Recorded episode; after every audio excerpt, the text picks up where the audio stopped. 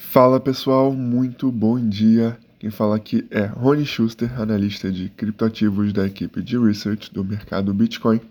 Hoje é quarta-feira, dia 25 de outubro de 2023, e vamos aos principais indicadores e notícias do último dia.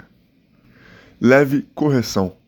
Nas últimas 24 horas, o Bitcoin apresenta uma queda de 1,3%, a cerca de 34 mil dólares por unidade. Enquanto isso, o Ether cai de maneira mais forte, recuando cerca de 3,7% no mesmo período, sendo negociado a 1.780 dólares por unidade. A correção acontece após a SEC anunciar uma multa de 2,5 milhões de dólares a BlackRock devido à suposta listagem indevida na DTCC.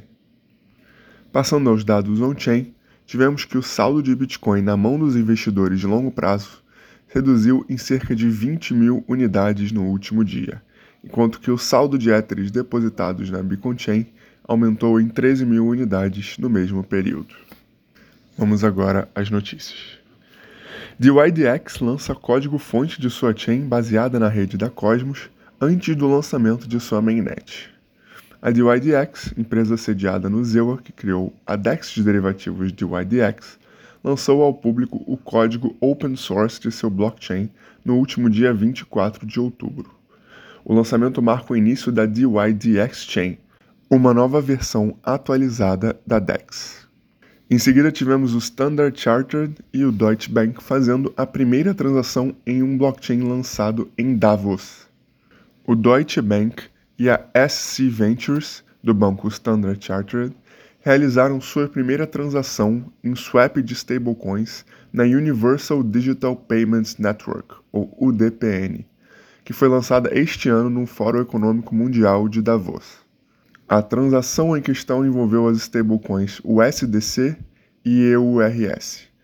Tudo foi assinado com a chave privada da SC Ventures, segundo informações do Financial Express. Por final, ETF da BlackRock aparece listado em site da DTCC com o símbolo IBTC e em seguida é retirado.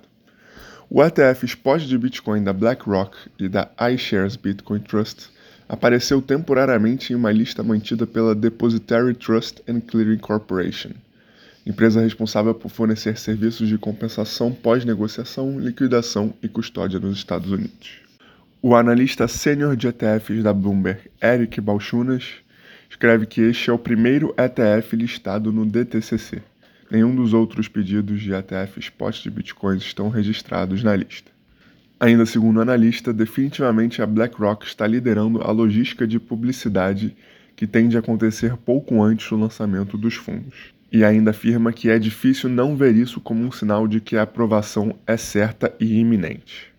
Porém, no dia seguinte, o ETF foi retirado da listagem do site e hoje tivemos o anúncio da multa por parte da SEC contra a gestora. Essas foram as principais notícias do dia. Muito obrigado e até amanhã.